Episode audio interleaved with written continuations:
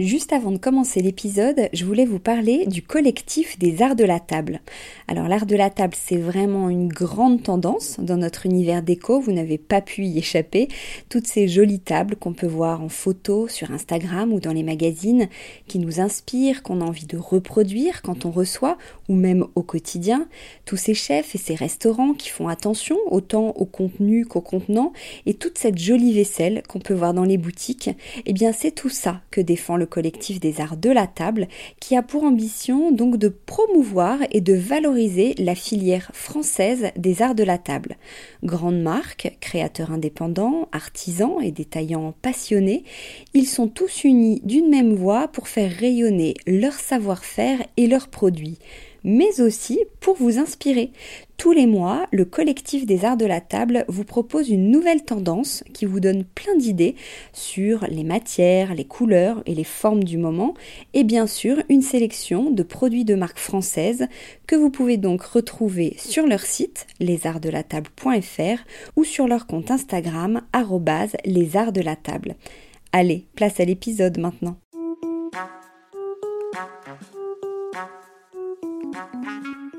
Bientôt qui vont sortir des arbres.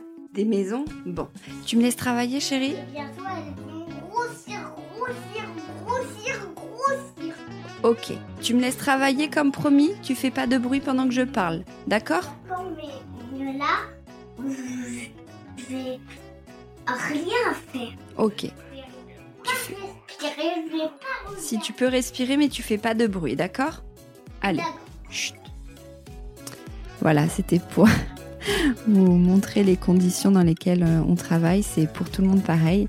Euh, honnêtement, j'ai hésité à mettre en ligne un nouvel épisode, un podcast qui parle d'écho, étant donné le contexte actuel, euh, c'était peut-être futile.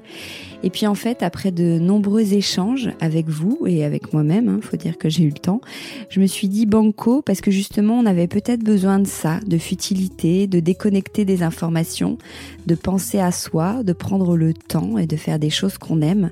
Alors, euh, si écouter un podcast d'écho peut vous changer les idées, me voilà à votre service. Euh, en échange, si vous, vous voulez m'aider, n'hésitez pas à parler de cet épisode ou du podcast Décodeur. Si vous écoutez sur Apple Podcast, par exemple, n'oubliez pas de me mettre une note, ça m'aide vraiment énormément. Vous pouvez aussi le, le partager sur vos réseaux sociaux, sur LinkedIn, sur Instagram. Ça aussi, ça m'aide euh, beaucoup à faire connaître le podcast. Merci, merci beaucoup d'avance. Passons maintenant au sujet du jour, parce que c'est un épisode pas comme les autres. En fait, il y a une quinzaine de jours, j'ai enregistré un talk en public sur le thème de la déco éco-responsable. J'avais envie de traiter ce sujet d'actualité, alors j'ai invité quatre intervenants bien placés pour nous en parler. Il y avait Julia Rousseau, la fondatrice de Good Moods, le magazine d'inspiration, mais aussi agence créative, qui repère et décrypte pour nous les tendances d'aujourd'hui et de demain. Cécile Figuette, la directrice artistique et fondatrice des papiers peints français et sur mesure bien faits. Mathieu Bourgeot, le fondateur de Tipto, la jolie marque de meubles durables qui sont bien pensés et bien produits. Et enfin Charlotte Cadet, la fondatrice de Celency, le site qui permet de chiner et de vendre en ligne des meubles et objets déco de seconde main. C'est d'ailleurs dans les très jolis bureaux de Celency qu'on a, euh, qu'a eu lieu ce, talk pour les un an de, de décodeur. C'était très intéressant d'échanger à quatre sur ce sujet de l'éco-design dont on parle beaucoup. Alors c'est un talk à l'image de décodeur, hein, euh, sans prétention, chacun a partagé son expérience, euh, son avis. L'idée c'est de décortiquer les infos qu'on peut avoir et de vous les rendre accessibles. C'est un format nouveau, j'espère que ça vous plaira. Désolée pour la qualité du son qui est un peu moins bonne euh, que d'habitude, mais euh, franchement ça passe. Allez, je vous laisse écouter. Donc euh, Charlotte, quand tu as lancé Celency au, tout début, est-ce que c'était vraiment par amour de la Chine ou en fait tu étais déjà dans cette idée de surconsommation à éviter? Alors, donc, pour être vraiment transparente, quand je me suis lancée euh, dans, dans l'aventure Celency, c'était vraiment dans une démarche d'apporter une authenticité, une vraie personnalité, une âme à ma déco et trouver des, pièces qui changent en fait un peu de, l'ordinaire. Euh, donc, c'était vraiment ça qui m'a animée en premier lieu. Mais ensuite, effectivement, dans un second temps et avec une deuxième lecture, ce que j'ai trouvé intéressant, c'est le fait que ce, projet pouvait aussi vraiment euh, se glisser dans cette nouvelle manière de consommer en remettant en circulation des pièces de, de seconde main. Trouvais que c'était du coup, euh, bah, ça donnait encore plus de sens, euh, ça donnait encore plus de sens au projet. Donc je l'avais identifié, mais c'était pas mon premier, euh, mon premier élément de, mon premier moteur. Mais aujourd'hui, c'est assez moteur, justement. Qu'est-ce que, est-ce que tu peux nous dire euh, ce que vous menez comme action au quotidien dans cet euh, esprit-là? Alors effectivement, moi, du coup, de, ce qui a changé, je pense, euh, au cours des cinq dernières années, c'est déjà à titre personnel ma prise de conscience sur le, le sujet, mon niveau de connaissance ou de compréhension aussi des enjeux qui, qui sont ceux que l'on connaît aujourd'hui, liés effectivement à, à l'environnement. Et donc, je, me suis vraiment renseignée sur tout ça et c'est devenu effectivement primordial aujourd'hui dans notre démarche. Au départ, je vais juste faire une petite euh, digression là-dessus. Sur euh, C- Celency, on avait eu du mal à prendre la parole sur le sujet euh, green. J'avais un peu peur qu'on soit considéré comme une entreprise qui fait du greenwashing comme bien d'autres et qu'on se fasse un peu euh, euh, attaquer pour ça. Je ne nous sentais pas suffisamment euh, légitime pour prendre la parole sur le sujet, soit par manque de connaissances, soit parce qu'on n'était pas parfait.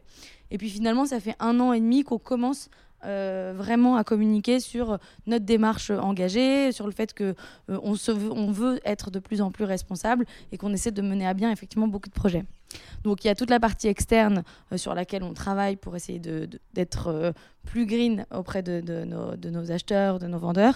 Et en interne, ce qu'on fait, c'est euh, on a lancé déjà, du coup, c'est la deuxième année qu'on fait des, Green Friday. Donc au moment du, Black Friday, cette journée euh, typique de la surconsommation, nous on s'engage à aller ramasser. Ça fait deux ans qu'on ramasse des déchets. Cette année, on a ramassé 2 millions de 2, millions, pas 2 millions, 2 tonnes, ça suffit. 2 tonnes de déchets de en tout genre euh, dans, la forêt de Saint-Germain-en-Laye. Ça, c'était dans no- notre matinée. Puis l'après-midi, on en a profité pour se sensibiliser aussi au sujet, apprendre un petit peu plus. Donc, on était entouré d'un un collectif qui s'appelle la, Fresque du Climat. Je ne sais pas si certains d'entre vous connaissent. C'est assez, euh, intéressant comme, démarche. Et euh, ils sont venus nous, justement nous sensibiliser aux enjeux aux problématiques environnementales du moment. Et après, on met en place des petites choses dans notre quotidien euh, au bureau pour essayer d'être euh, plus green et être un peu euh, euh, entier en tout cas dans notre démarche aussi. Donc je sais pas dans la façon dont on conso- consomme nos déj dans la façon dont on gère nos espaces nos espaces communs en fait ça tient parfois à des petites choses des petits réflexes mais donc on a une petite une to-do list qu'on partage avec l'équipe et qui commence à être euh, enfin qui, qui grandit pas mal quoi Et l'autre jour, quand je suis venue, j'ai vu il y avait des couvertures. Je sais pas si on peut en parler ou pas, par exemple, pour éviter euh, pour le transport, en fait, pour emballer, plus de plastique, mais des vraies couvertures en tissu. Ouais. Alors, on n'est pas encore sur un transport complètement green hein, chez Celency. Euh, nos camions sont quand même des camions encore euh, ordinaires. euh, ça, ça fait partie des choses sur lesquelles il faudra qu'on travaille. Mais aujourd'hui, en tout cas, on, propose effectivement, euh, on a fourni des couvertures à nos, à nos transporteurs pour évi- éviter d'emballer avec euh, trop de, plastique, euh, trop de papier bulle, etc. Euh, parce qu'en fait, souvent, c'est des, consommables que l'on jette. Rares sont ceux qui, ré- qui réemploient et qui réutilisent vraiment tous ces plastiques qui servent à protéger les meubles. Donc voilà, donc ça a été une première démarche, effectivement, d'investir dans ces couvertures qu'on fournit à nos transporteurs et qui permettent d'être réutilisées et qui, en plus, par ailleurs, protègent encore mieux les meubles. Donc c'est- Donc, euh, Mathieu, vous c'est vraiment écrit en noir et blanc sur, euh, sur ton site. Notre mission, créer des meubles durables, mieux pensés et mieux produits. Donc, on est vraiment en plein dans le sujet. Est-ce que tu peux nous en dire un peu plus sur ton approche? Euh, bonsoir à tous déjà. Euh, nous en fait on, on a un catalogue de produits qu'on construit euh, à un rythme on va dire euh, soutenable. On, on se dit vraiment qu'on veut faire des produits forts, soient bien pensés, mieux pensés, mieux conçus et durables. Donc on prend le temps déjà de se construire notre catalogue et, euh, de ne pas avoir 10 000 références de chaque produit, mais vraiment euh, d'avoir des, objets auxquels euh, on consacre beaucoup d'énergie dans le développement. Et on a en fait en interne défini cinq principes à chaque fois qu'on développe un produit qui pour nous sont les ingrédients indispensables à un produit qui sera durable et responsable. Ces cinq principes, c'est le premier, c'est de faire les choses simplement, donc euh, créer des choses simples. C'est des objets en fait qui vont euh, être bien né, c'est toujours compliqué de faire simple, donc c'est beaucoup de travail. C'est un objet qui est bien né, qui va à la fois être beau, parce qu'il a, il est très simple et, et en même temps servir de manière efficace l'utilisateur. le deuxième principe, c'est d'essayer de faire beaucoup avec peu. Donc là, c'est à nouveau un objet qui euh, avoir un usage vraiment optimal. Euh, on va vraiment penser euh, un usage optimal avec une, fabrication, une conception la plus frugale possible, qui va utiliser le moins de ressources, le moins de matières possible, et être bien industrialisé. le troisième principe, c'est d'utiliser les bons matériaux et le faire avec les bons partenaires. C'est pour ça qu'on on va toujours soit utiliser des matériaux qui sont euh, à minima recyclé ou sourcé durablement, au mieux, euh, à minima recyclable, pardon, ou durablement, au mieux recyclé et euh, fabriqué à 100% en Europe et en grande partie en Belgique, en France, dans des pays vraiment qui sont proches géographiquement. ensuite, le quatrième principe, c'est de vraiment faire des, enfin, penser la durée de vie de l'objet. Je trouve que c'est un sujet où on a vite quand on n'est pas initié, en fait, on peut vite être induit en erreur. Les idées les plus euh, intuitives ne sont pas forcément les plus pertinentes quand il s'agit d'environnement. Euh, et, parfois, on va dire qu'il ne faut pas utiliser de tels matériaux, mais euh, en fait, si typiquement un, produit en plastique a une durée de vie dix fois plus longue qu'un produit dans un matériau plus responsable, c'est pas forcément un bon choix. La durée de vie, c'est un des premiers sujets, enfin des premiers postes d'impact pour un objet. Donc on veut vraiment, on fait en sorte que les objets soient solides, euh, qu'ils soient euh, réparables et, euh, et, ouais, qu'ils aient une vie la plus longue possible et qu'ils soient aussi intemporels dans le style pour pas qu'ils se démodent. et le dernier, cinquième concept, c'est vraiment de penser la déconstruction dès, dès, le développement du produit. Donc c'est peu de pièces qui se désassemblent facilement et qui vont être monomatériaux pour être recyclables. Voilà, on essaie vraiment de toujours intégrer ces cinq concepts dans nos produits, et cela depuis le début. Après, euh, c'est marrant, Charlotte, que tu dises que vous, le discours a évolué. Parce que nous, c'est exactement pareil. En fait, c'est. Moi, j'ai grandi à la montagne, j'ai toujours été ultra sensible à ces sujets-là et à, la nature, à l'environnement. Mais au, et au départ, la démarche d'intégrée dès les premiers produits. Je pense que le pied de table Tipto, c'est assez évident qu'il est fait pour euh, récupérer un matériau et déménager avec son propriétaire, etc. Mais euh, en fait, on en parlait assez peu parce qu'on se disait, un peu de la même manière que disait Charlotte, que euh, soit ça n'intéressait pas les gens, soit qu'on n'était pas parfait et que c'était pas euh, forcément pertinent d'en parler. En fait, on voit que de plus en plus nos clients sont en demande de, mm. transparence, d'informations sur ces sujets, où vous faites où, vous faites comment, euh, qu'est-ce qu'il y a dans le produit, etc. Et donc, de plus en plus, on, ouais, on sent la légitimité et même le rôle d'ouvrir une nouvelle voie, de montrer qu'il est possible de faire des produits mieux pensé, mieux produit dans, notre, dans le secteur du mobilier. Parce que justement, euh, vous, c'était dès le début. C'est vrai que Cécile, je voulais lui demander comment elle, elle prend le virage en étant un, grand site leader euh, de prendre le virage du green. Toi, c'était une volonté dès le début. Ouais, ouais on a vraiment. Euh, comme je vous disais, j'ai toujours été un grand admirateur de la marque Patagonia dans la outdoor et le milieu de, des vêtements et des vêtements de montagne. et c'est vraiment un modèle de marque que j'ai toujours admiré. Entre temps, plus proche de nous, il y a eu Veja, je trouve, qui est un super exemple. Euh, bah, c'est des gens qui ont mis. Euh, qui sont. Qui, sont ajoutés des contraintes dans le développement de leurs produits, qui ont mis peut-être plus de temps que certains à créer leur marque, mais qui finalement, je trouve, le marché a salué tous ces efforts et c'est aujourd'hui une marque magnifique qui a explosé. Euh, et dans notre secteur, en fait, c'est quelque chose qui, sur lequel on travaille depuis le début, mais sur lequel on n'expliquait pas beaucoup notre démarche.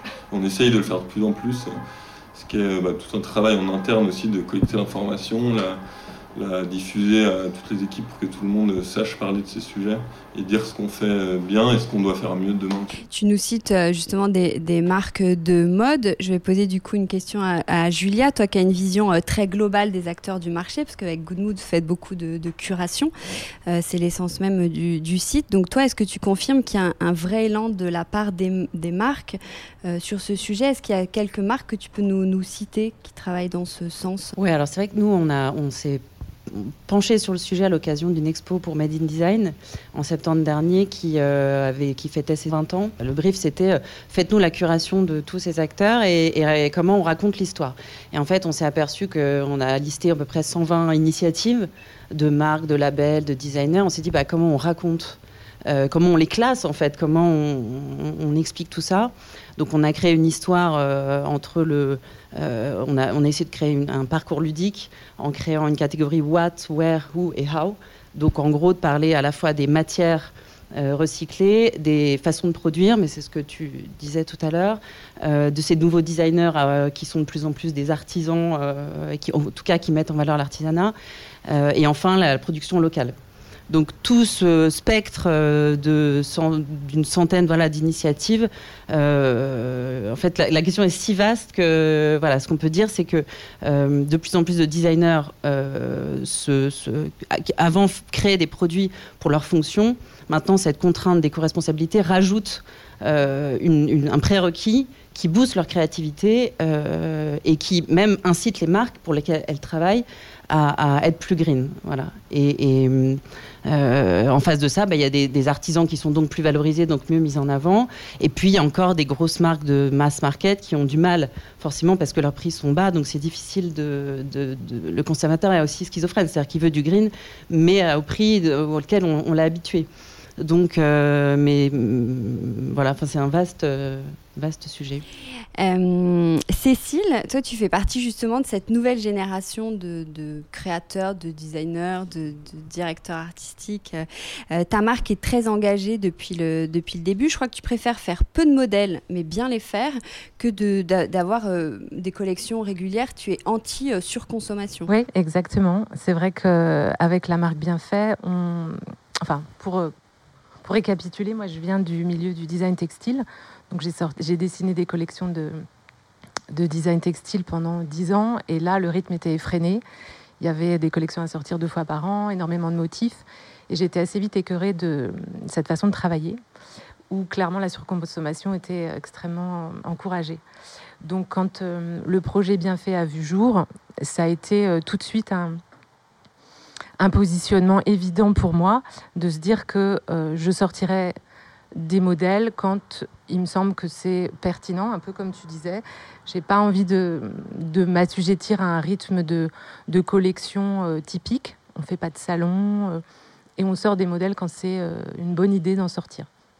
Alors c'est pas très, c'est pas forcément un développement rapide. C'est finalement on est un petit peu sur le, mode de développement à la Veja. On se développe doucement parce qu'on sort peu de modèles, parce que voilà, le, rythme est, slow du coup.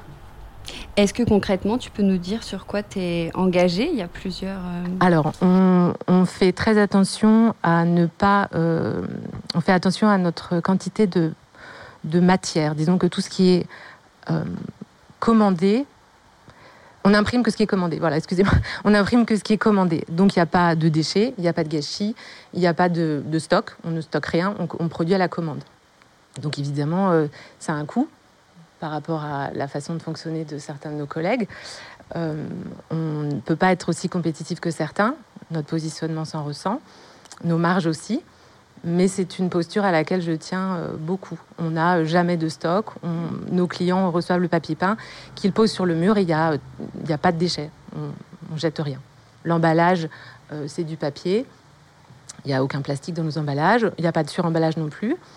Ça n'a pas toujours été comme ça, mais c'est pareil, il y a une courbe d'apprentissage. On a commencé à faire des erreurs et puis euh, finalement, on a réajusté au fur et à mesure.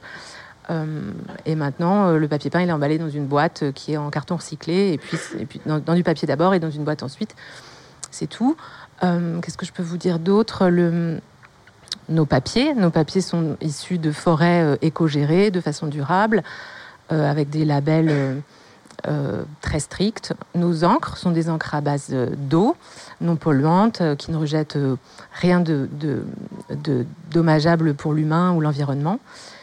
Euh, notre euh, unité de production, notre imprimeur également est quelqu'un qu'on a sélectionné, c'est un partenaire qu'on a sélectionné avec soin et euh, qui gère son avant-production et son après-production correctement.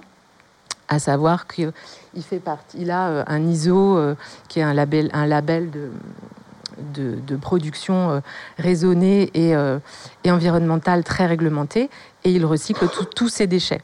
Parce que c'est bien joli de faire des efforts, mais si ensuite on met tout dans la nature et que ça ne se recycle pas, c'est un, c'est c'est une, une industrie, l'industrie du papier et de l'impression qui n'est pas sans impact sur l'environnement. Donc on se doit d'être attentif en fait à cet impact.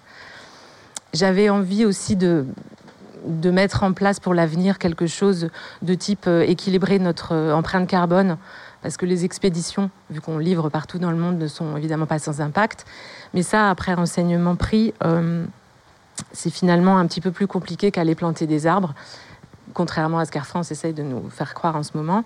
C'est pas en plantant des arbres qu'on devient quelqu'un qui équilibre son empreinte carbone. Donc, il va falloir encore creuser la question. Pour l'instant, j'ai pas résolu cette, cette problématique. Merci beaucoup. Euh, donc consommer local, c'est important. Euh, Julia, par exemple, en France, on parle souvent des petites marques qui se lancent, là, euh, bien fait ou Tipto. On va pas dire c'est une petite marque qui se lance, mais c'est une marque nouvelle quand même. Mais il y en a qui n'ont pas attendu que ce soit à la mode, que ce soit tendance ou qu'on parle de ça. Il y a des marques qui font ça depuis 20 ans, en fait. Est-ce que tu as des exemples à nous donner aussi? Oui, bah, Tipto, c'est vrai que c'était une des marques qu'on avait sélectionnées pour cette exposition. Oui, enfin j'en ai en, tête euh, que ce soit en France ou dans le monde, mais dans le France, c'est vrai qu'il y a Alki par exemple qui existe depuis 81, euh, qui est un collectif euh, qui met en avant le savoir-faire du Pays Basque. pas loin, il y a Versant Édition des Pyrénées. plus récemment, il y a un collectif qui s'appelle Bud qui fabrique que du mobilier en chaîne normand. mais au-delà de ça, voilà, ce que je disais tout à l'heure, c'est toute cette vague de designers qui cherchent dans leur écosystème proche à valoriser des savoir-faire. Euh, je pense par exemple à Margot Keller, qui est une designer qui est vraiment, dont la marque éponyme euh, existe à Marseille, qui fait vraiment travailler ce, ce, territoire-là. Euh, mais ça va jusqu'à LRNCE, dont on parle beaucoup et qui marche très fort, qui valorise l'artisanat maghrébin.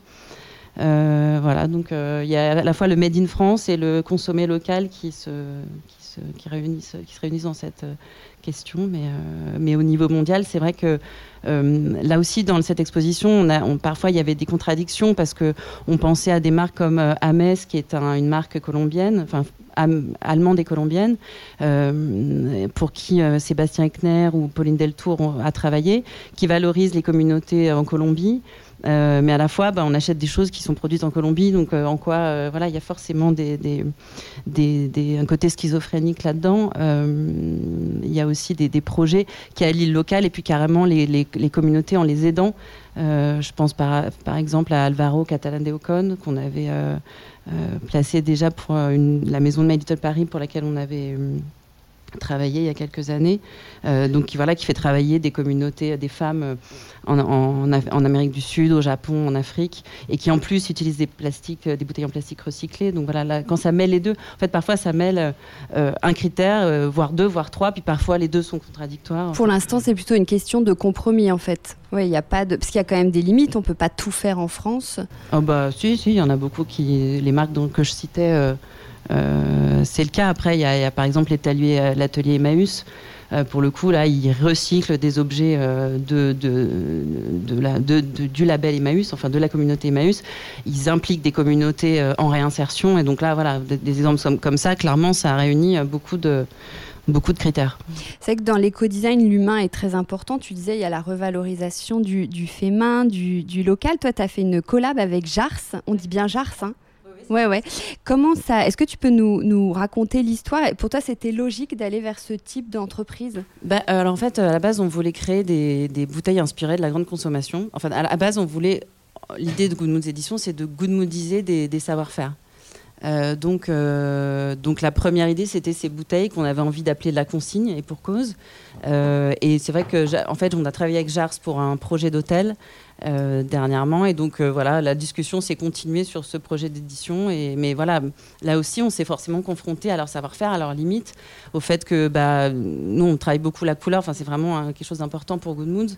Euh, bah, non, la couleur, ça, chez Jar, ça se travaille pas avec un pantone tout fait. C'est-à-dire que c'est la matière qui, avec une formule, devient cette couleur-là. Donc voilà, on, a dû là aussi faire des compromis. Oui, oui, et puis c'est vraiment des formules qui, font que la Terre prend cette couleur. Donc euh, c'est presque, euh, en travaillant en laboratoire, euh, on met pas juste une pipette de pigment et ça y est, ça marche. quoi. Donc oui, on est très, très fiers d'avoir fait cette collaboration avec eux. Mathieu, toi, tu travailles, je ne veux pas dire de bêtises, je crois que tes ateliers sont... Tu, ta famille est originaire de Chamonix et ça se passe aujourd'hui là-bas, tu fais fabriquer C'est ouais, un de nos fournisseurs. eux, ils font alors plutôt des petites pièces pour nous, mais dans tous les produits il y en a, c'est toutes les pièces de mécanique. En gros, euh, j'ai une, d'une famille où euh, mes, deux grands-pères ont des histoires similaires ils ont créé des ateliers euh, d'usinage du métal. C'est-à-dire en fait c'est de l'usinage de barres de métal par tournage, faire des pièces de mécanique pour euh, euh, historiquement c'est l'horlogerie, puis l'automobile, l'aéronautique et l'agriculture, d'autres secteurs. Euh, et c'est des deux petites PME qui sont restées dans la famille, qui ont été reprises par euh, euh, mon père, mon frère d'un côté et mon oncle de l'autre. Et, euh, donc moi j'ai grandi dans cet univers-là, ce qui n'a pas été sans influence sur euh, mon parcours. Euh, puisqu'on travaille beaucoup le métal et euh, moi je m'implique beaucoup dans, le développement de produits, c'est aussi euh, quelque chose qui me passionne euh, particulièrement. Et, donc, euh, ouais, on a, on des fournisseurs, pas mal de fournisseurs en France. Euh, et comme je le disais, après dans toute l'UE, c'est vraiment le critère qu'on se fixe. Après, il y a vraiment des savoir-faire, je trouve, euh, en fonction des régions. Et au-delà de la, problématique du prix, du coût de la production en France, euh, il y a aussi des métiers qui, euh, ont pratiquement disparu lorsqu'on. qui, existent plus qu'à l'é- l'échelle artisanale et plus industrielle. Et donc, donc c'est pas, ouais, pas toujours évident de trouver les savoir-faire qu'on veut à côté de chez soi.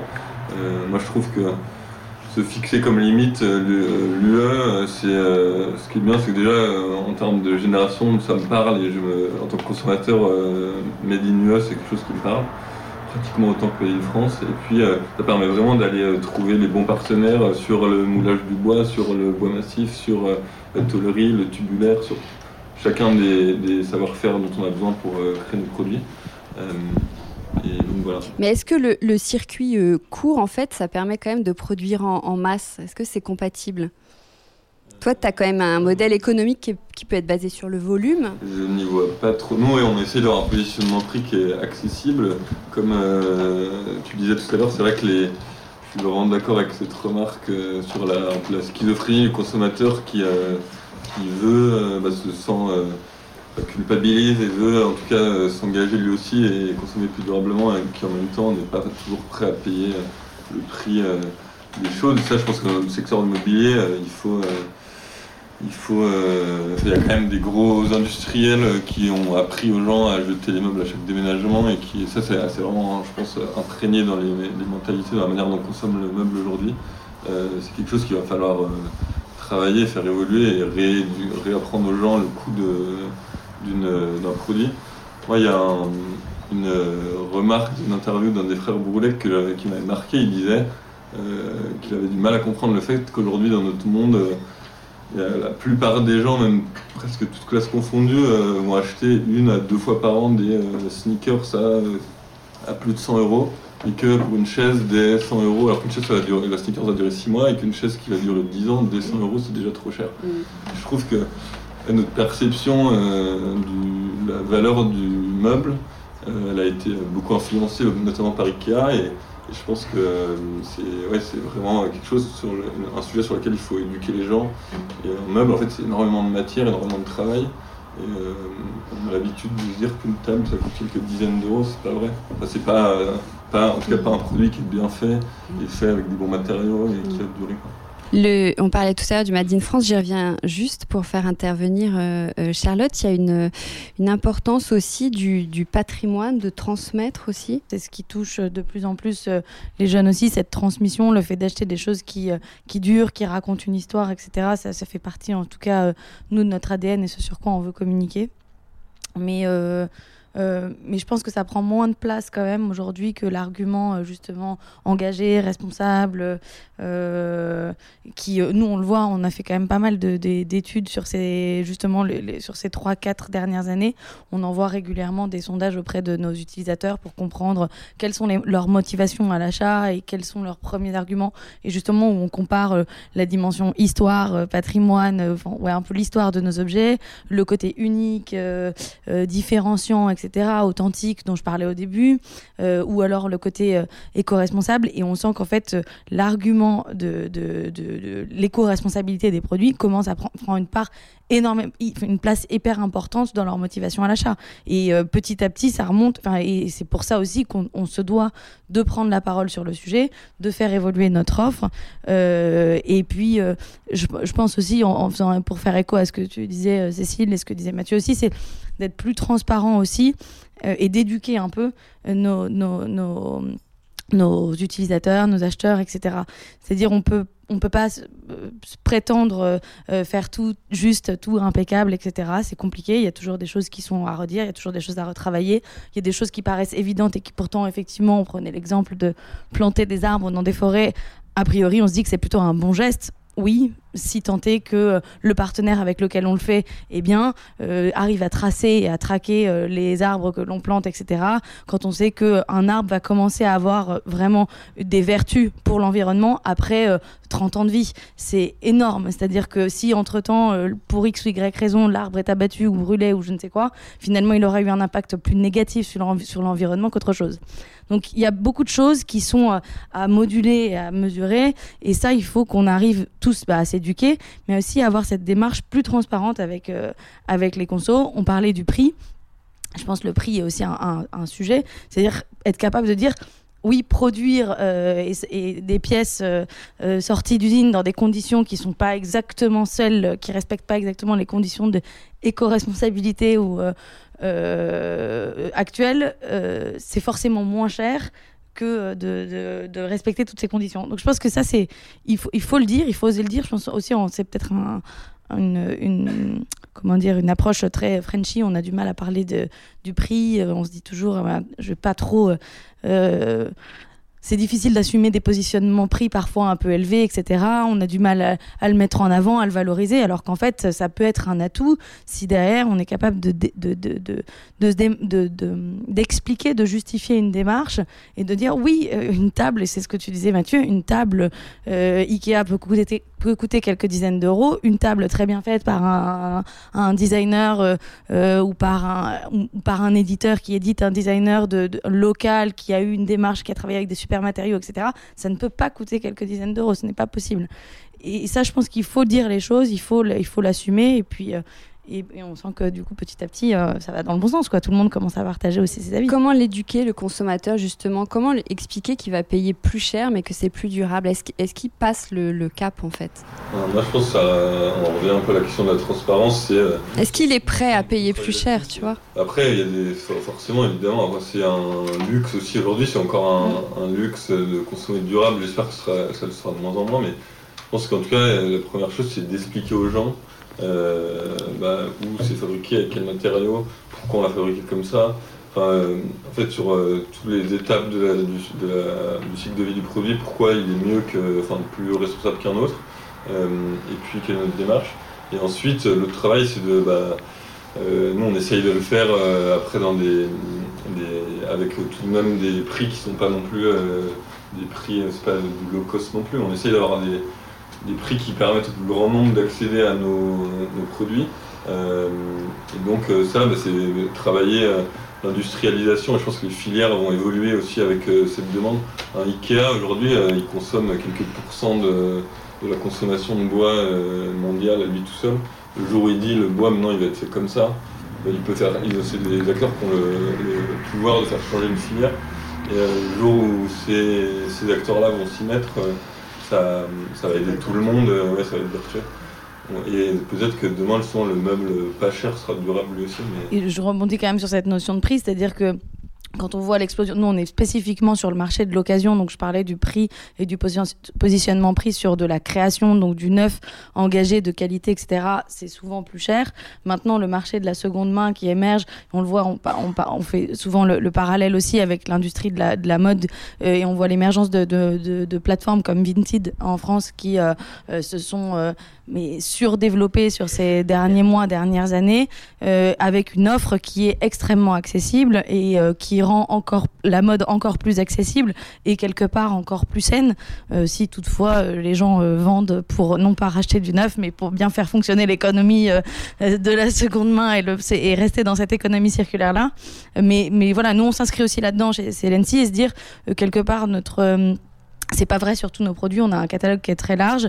Il y a des prix qui sont très élevés, mais il y a aussi des prix qui sont beaucoup plus accessibles que ce qu'on peut trouver par ailleurs euh, sur euh, euh, des, les grandes enseignes de, de, décoration qu'on connaît, qu'on connaît bien. Donc le, marché de la comment dire être être green et s'engager, c'est pas forcément, coûte pas forcément plus cher. Non, ce qui est assez marrant, c'est que de la même manière que dans la mode, oui, il faut éduquer le consommateur euh, et lui expliquer, en lui expliquant, en lui donnant la bonne info et en valorisant des savoir-faire et des, matériaux, etc.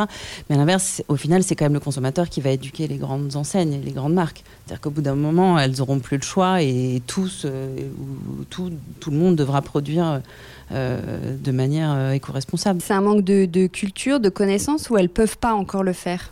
Les grandes enseignes, tu veux dire? Ah bah, je pense que c'est quand même des enjeux business derrière. Je pense qu'il y en a un certain nombre qui ont déjà pris conscience de ça et même en raisonnant euh, simplement sur, en ayant une réflexion purement business qui se disent que de toute façon il faut qu'ils changent. Et puis après il y a la les régulations aussi, enfin les réglementations nationales, internationales qui les obligent à changer. Mais euh, mine de rien, quand on a un gros acteur avec un modèle qui a toujours fonctionné comme ça depuis des décennies et de grande taille, euh, changer, c'est, enfin, je vais pas dire impossible, mais c'est long et compliqué. Euh, moi, je pense, pour revenir à ta question, je pense que notre, enfin, moi, le rôle qu'on a à jouer, pour moi, c'est de montrer que, quand bien même on est des marques de petite taille encore, de montrer que les marques qui réussissent, celles qui s'engagent et que euh, il y a une demande du marché, leur montrer que fait, les gens sont sensibles à tout ça, que nos efforts ils sont pas euh, faits pour rien et euh, que les consommateurs nous le rendent bien, les clients nous le rendent bien, et, leur montrer que c'est ça la voie de demain. Et je pense que là-dessus, je pense qu'on a un rôle très concret, parce qu'ils voient qu'il bah, y a des jeunes marques qui cartonnent, qui font les choses différemment, qui font les choses mieux, et qui réussissent au, détriment de personne, ni de travailleurs exploités, ni de, en ayant un impact sur l'environnement. Euh, trop lourd. Euh, et je pense que ça, ça fait réfléchir quand même les grands acteurs qui, euh, eux, enfin, dominent les secteurs. Est-ce que euh, l'éco-design, c'est vraiment une nouvelle technique de fabrication? Ça se joue surtout au niveau des matériaux. Je ne sais pas si on n'a pas encore parlé des, matériaux. Mathieu, par exemple, ou, Julia, qu'est-ce qu'un matériau éco-responsable? Pour moi, il y a deux. Enfin, l'impact écologique, il y a deux niveaux. C'est en effet les matériaux et la production ensuite, comme je disais tout à l'heure, la durée de vie. Euh, et ça, euh, euh, alors nous, on est en Europe, donc le transport, c'est moins un sujet, mais typiquement, on entend souvent parler du transport ou de... Si on résume, et justement Ikea avait fait une étude assez intéressante il y a quelques années là-dessus, c'est vraiment les deux pôles d'impact environnementaux très nettement. par exemple, le transport, c'est assez secondaire. Donc, euh, c'est important déjà de bien identifier le problème et c'est là encore une fois qu'il y a besoin de pédagogie, de transparence, que les idées les plus immédiates sont pas souvent les plus pertinentes sur le sujet. Et donc pour euh, nous, bah, un matériau responsable, c'est euh, à la fois qu'ils viennent pas de l'autre bout du monde, qu'ils soient adaptés à l'usage qu'on va en faire, donc qu'ils soient bien choisis. et, ensuite qu'ils soient recyclables et si possible déjà recyclés à la base. Donc parfois c'est, enfin souvent de c'est se rajouter des obstacles euh, et ça nécessite de mettre plus d'énergie et plus d'efforts dans le développement du produit pour, euh, faire mieux. Donc Julia, est-ce que tu veux nous, est-ce que tu peux nous parler de matériaux éco-responsables Est-ce que tu as des exemples? Ouais, c'est vrai que quand on, toujours quand on a fait cette curation euh, en septembre, euh, on a découvert des, en se plongeant dans le sujet, euh, notamment dans l'upcycling et, l'utilisation de certains matériaux complètement dingues qui viennent des fonds marins pour créer du verre, des, du mycélium qui fait pousser des champignons pour faire des lampes, des, de l'intérieur de frigo pour faire euh, des chaises. Enfin, euh, on a vraiment euh, découvert un nombre d'exemples de matériaux et, surtout de plastique recyclé parce que forcément c'est celui qu'il faut en urgence utiliser le plus possible. Mais c'est vrai qu'on s'aperçoit qu'il y a des, une innovation de ce côté-là qui est engagée et qui est, forcée, forcée contrainte de se, de se réinventer. Et donc la matière devient une, un terrain de jeu extraordinaire pour les, les, créateurs et les designers. Est-ce que ces matières, elles sont aussi quali Parce que j'avais une question, c'était pour Cécile, mais c'est sur la, le, cuir, par exemple. Je crois que le cuir végétal, il s'abîme plus vite, il marque plus. Est-ce que le consommateur, il est prêt à ça comme dans le bio, la tomate, elle n'est pas, elle est pas ronde et toute rouge. Est-ce que dans le monde, du, dans notre univers, ça se... Pour moi, c'est le sujet où il faut vraiment pas être dogmatique. Et je le dis souvent euh, euh, dans l'équipe, il y a des, de jeunes designers et, euh, et, parfois ils sont très idéalistes et je leur dis, ce que je disais tout à l'heure, mais parfois le, verre en plastique, s'il a une durée de vie 50 euh, fois plus longue que le verre en carton recyclé, euh, mm. et qui lui a un impact en termes de production et dure un jour, bah, c'est mieux le verre en plastique. Des fois, c'est pas intuitif, mais il mm. faut faire des choix. Mm. Et le cuir, euh, je connais pas bien le sujet, sinon on travaille pas ce matériau-là, mais mais si euh, le cuir végétal dure moins longtemps, peut-être que c'est juste pas un bon choix, quand bien même ça sonne bien et ça a l'air beau. C'est vrai, le cuir végétal, euh, souvent c'est du plastique en fait, hein, qui, euh, tout, ni plus ni moins. Et c'est vrai qu'il il y a des sociétés de cuir qui utilisent des pots de, de l'industrie agroalimentaire, donc de pots qui de toute façon sont utilisés et qui font ça de manière raisonnée. Et à l'inverse, il y a des, des, par exemple Philippe Starr qui a sorti un canapé en cuir de pomme. Euh, bon, puis en creusant un peu, on s'aperçoit qu'il n'y a pas beaucoup de pommes quand même dans ce cuir végétal. Donc euh, voilà, c'est. Euh, le cuir, c'est un bon exemple de, effectivement d'informations qui peuvent, qui peuvent être contradictoires.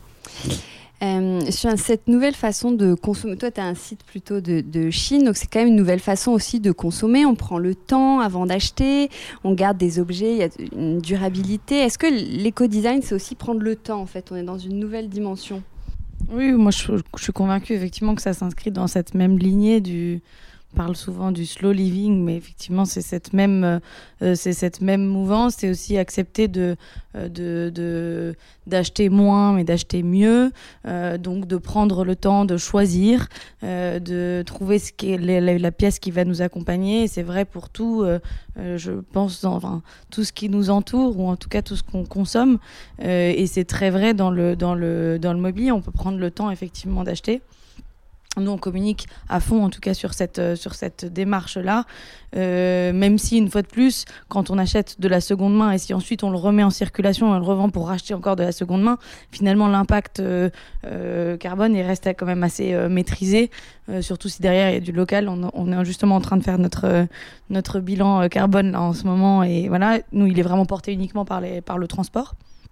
Mais, euh, mais si on reste dans cette lignée assez euh, vertueuse de l'achat-vente de pièces uniquement de seconde main, une fois de plus, on a vraiment, je pense, on a les ressources suffisantes aujourd'hui sur notre planète pour euh, réexploiter toute cette matière, la transformer, la faire revivre, etc pour ça, il faut être, euh, bah, faut prendre le temps d'imaginer des choses, effectivement, de réinventer, euh, de se les approprier, de découvrir leur histoire, etc. Et pas être dans cette, dans ces modèles de consommation, euh, surconsommation effrénée, quoi. Est-ce que toi, tu as observé un, pic ces deux dernières années, je dirais, qui montrerait que les Français sont quand même sensibles à ça? C'est pas juste un, effet de mode? Moi, j'ai l'impression que, le, le, gros changement que je vois, et particulièrement, je dirais, ces derniers mois, c'est un changement de la part, de la part des médias. Euh, je trouve qu'on n'a jamais vu autant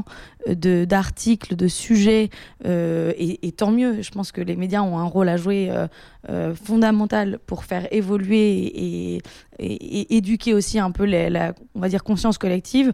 Et comme on le disait, en fait, c'est pas forcément les entreprises qui doivent changer d'abord leur offre, mais c'est d'abord le consommateur qui doit, qui doit changer pour faire ensuite évoluer le business et ensuite aspirer à des nouvelles réglementations, donc plus à un, niveau politique.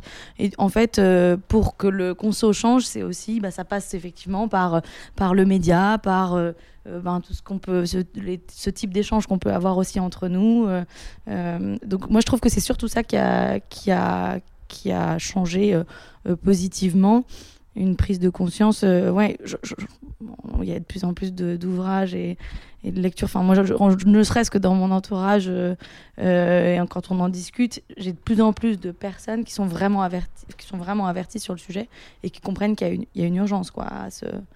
il faut, faut changer. On parlait du, vintage, ça remet, euh, c'est quand même, ça va avec le, grand retour du vintage qui prend une place euh, grandissante dans, cet univers. Julia, c'est quelque chose que tu as remarqué aussi? On a envie de meubles anciens qui racontent une histoire, mais aussi d'intérieur singulier, tout simplement? Bah oui, je pense que euh, lié aussi aux réseaux sociaux et à l'hyper euh, euh, quoi théâtralisation presque de sa vie, de son lifestyle. on n'est plus, on n'a plus seulement un look, on a un intérieur à revendiquer, une façon de manger à revendiquer. Donc voilà, donc, euh, euh, sa maison, c'est le reflet de ce qu'on est, et donc on a tout intérêt à avoir euh, dans, ce décor des objets les plus singuliers possibles, mais aussi de l'artisanat qu'on a découvert et que personne connaît. Enfin, c'est vrai que l'hyper-expressivité de chacun. Euh, et qui se montre sur Instagram, sur Pinterest, etc., euh, euh, pousse euh, tout le monde à, bah, à- aller vers du vintage, à aller vers des pièces, à aller, à les mixer à des, à des choses très contemporaines, enfin, créer le plus de clash possible, c'est en tout cas une des grandes tendances Tout à l'heure, euh, Mathieu, tu parlais de cette idée de, de réparer. On, on peut faire un lien aussi avec les meubles anciens qu'on peut euh, acheter, on peut louer, prêter, troquer, donner. Les gens sont prêts à ça, les consommateurs sont prêts à ça, tu crois, aujourd'hui? De plus en plus de demandes de gens qui nous disent j'aimerais, euh, ça fait quelques années que j'ai un nouveau produit, j'aimerais bien changer de couleur ou euh, changer de matériaux, etc. Et, et là, de- pendant, enfin, cet été, on a décidé, de, on travaille dessus, euh, de lancer un, un service qui permettra euh, de profiter pleinement justement de la conception simple de nos produits. Que l'idée, c'est de proposer aux clients existants euh, de nous euh, d'acheter un nouveau produit euh, à un prix préférentiel et de nous renvoyer leur ancien euh, pour qu'on est capable nous facilement de désassembler, euh, décaper, repeindre, remettre à neuf et proposer comme produit reconditionné. Donc euh, commencer à créer un modèle circulaire autour de nos produits et, euh, et c'est vraiment partie de, euh, ouais, de demandes clients qui nous euh, qui sont de plus en plus nombreuses dans ce sens. Donc euh, en termes de volume, ça reste encore des, des comportements qui sont à la marge, mais, mais je pense que c'est quelque chose qui va se développer. ouais. J'ai oublié de te demander tout à l'heure, on parle beaucoup d'économie circulaire, tu viens de parler ça, c'est vraiment un terme dans les médias qu'on voit partout. Est-ce que l'un ou l'autre voulait expliquer ce qu'est un tout petit peu plus précisément et brièvement ce qu'est l'économie circulaire? Au système, enfin, au système euh, vraiment plus euh, linéaire, quoi, la production linéaire, on part d'un matériau, on le transforme, on le consomme, on le jette. Euh, un système circulaire, c'est un système où on, on tourne euh, en, en vase clos avec les ressources, on réemploie les ressources. Euh, nous, ce qu'on essaie vraiment de faire euh, à cet égard, c'est de, euh, de prendre des déchets et que leur deuxième vie, enfin dans leur deuxième vie, enfin un objet qui a encore plus de valeur que dans la première. Par exemple, on fait des tables basses en plastique recyclé, en packaging euh, plastique. Donc à la base, c'était un, emballage euh, qui a une durée de vie éphémère et qui a rien de très esthétique. Et on en fait euh, une table basse ou une étagère qui ressemble à du marbre ou du terrazzo. Et donc c'est vraiment ré- réutiliser les ressources et si possible les rendre euh, encore plus utiles et plus belles que dans la première vie. Tu parlais d'upcycling aussi euh, tout à l'heure, ça se fait euh, beaucoup. Julia, est-ce que tu as des, des exemples Est-ce que tu peux nous parler de ce thème? Euh, bah, en tout cas, des chefs de file de l'upcycling, parce que c'est eux qui influencent, euh, je pense aux frères Campana que tu citais tout à l'heure. Peut-être redire ce qu'est l'upcycling en deux mots? Je pense que c'est ce que je, je viens de dire, c'est le upcycling, ça veut dire euh, faire prendre, enfin, prendre un, un matériau et lui donner encore plus de valeur que dans sa vie précédente. Enfin, moi, je le définirais comme Oui, ça. c'est ça. C'est la réutilisation ou de matériaux ou d'objets euh, transformés dans une deuxième, euh, dans une réinterprétation. Et ça se fait beaucoup. Euh, bah oui, oui, de plus en plus. Mais euh, je pense à Pitanik, par exemple, euh, que, qui est un des fers de lance euh, à Eindhoven, euh, qui a un studio qui, d'ailleurs, qui propose à la fois une, une galerie, une boutique, un atelier, un restaurant. Euh, ça aussi, c'est marrant de voir des modèles comme ça.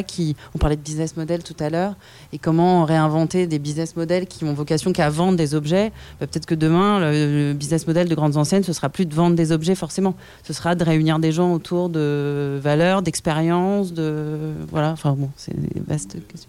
Exactement. C'est vrai que pour l'instant, on associe la déco euh, responsable à un style euh, soit un peu rustique, soit un peu futuriste, qu'on ne sait pas trop ce que c'est.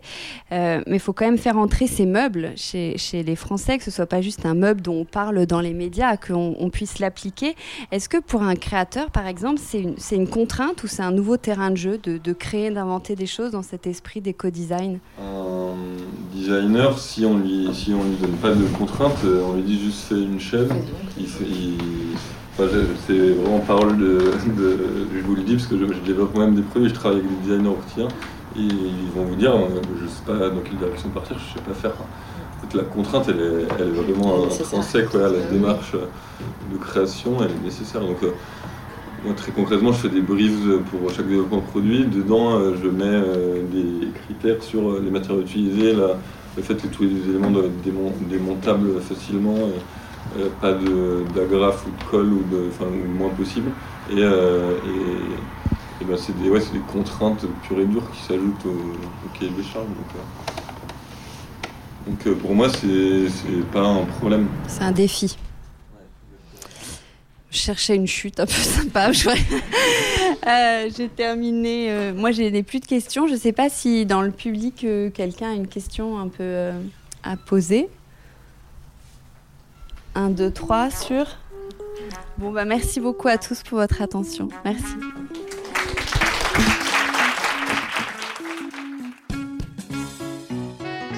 Merci beaucoup d'avoir écouté ce talk euh, en entier.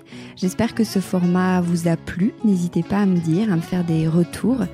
Si vous n'êtes pas encore abonné à Décodeur, pensez à le faire euh, tout de suite pour ne pas rater les prochains épisodes. Vous pouvez aussi retrouver les 45 épisodes euh, déjà en ligne et notamment les intervenants que vous venez euh, d'écouter qui avaient fait l'objet d'un épisode entier de Décodeur.